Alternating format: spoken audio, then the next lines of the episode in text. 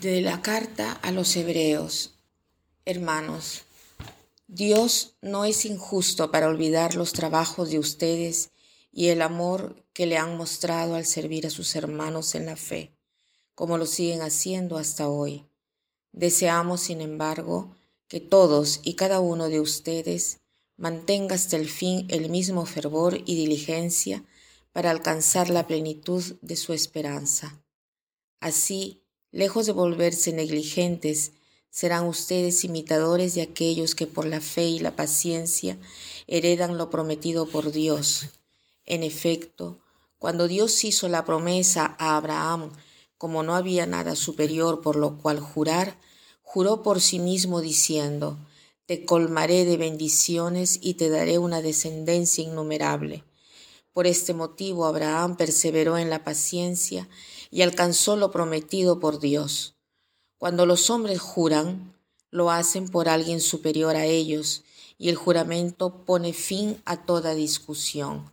También Dios, cuando quiso mostrar con plenitud a los herederos de la promesa lo irrevocable de su decisión, se comprometió con un juramento. Así pues, mediante estos dos actos irrevocables, promesa y juramento, en los cuales Dios no puede mentir, tenemos un consuelo poderoso los que buscamos un refugio en la esperanza de lo prometido.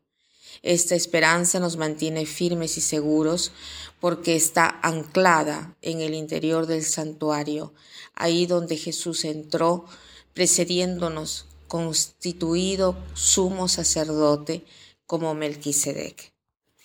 Lo que apenas hemos escuchado son algunos versículos de la carta a los hebreos, en los cuales el autor de esta carta exhorta a los lectores a la esperanza, esperanza que permite a ellos de no abandonar a Dios, a la promesa que Dios hace de la salvación.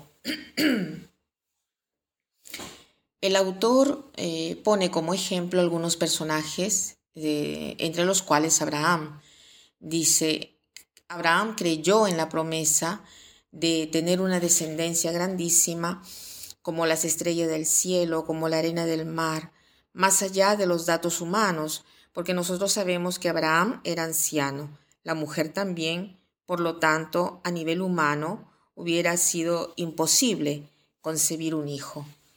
Pero Dios hace a Abraham y a Sara esta promesa, aunque a distancia eh, de tantos años, Dios mantiene la promesa y Abraham se, mantiene fiel a esta promesa en el sentido de que continúa creyendo aún contra toda evidencia.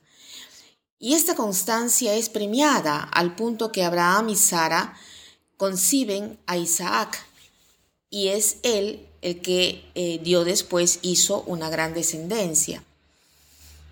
¿Esto qué cosa quiere decir para nosotros?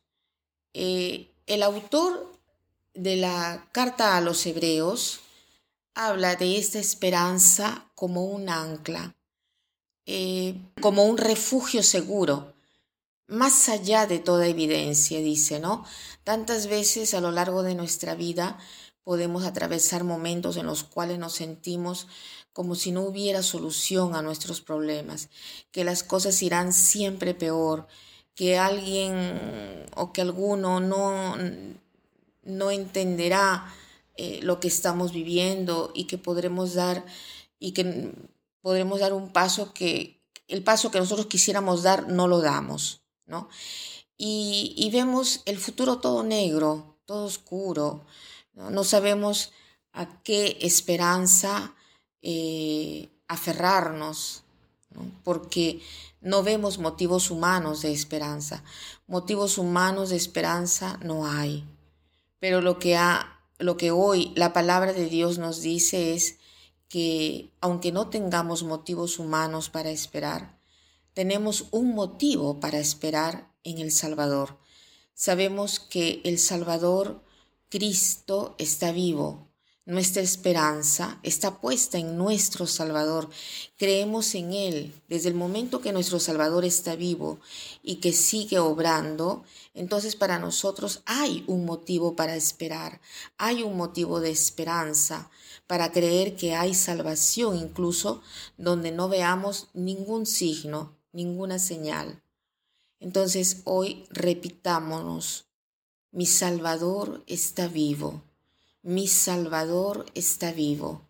Entonces aferrémonos a esta verdad, a esta certeza, como un ancla, como un refugio, a mayor razón si estamos pasando por un momento donde pensamos que no hay motivo para esperar.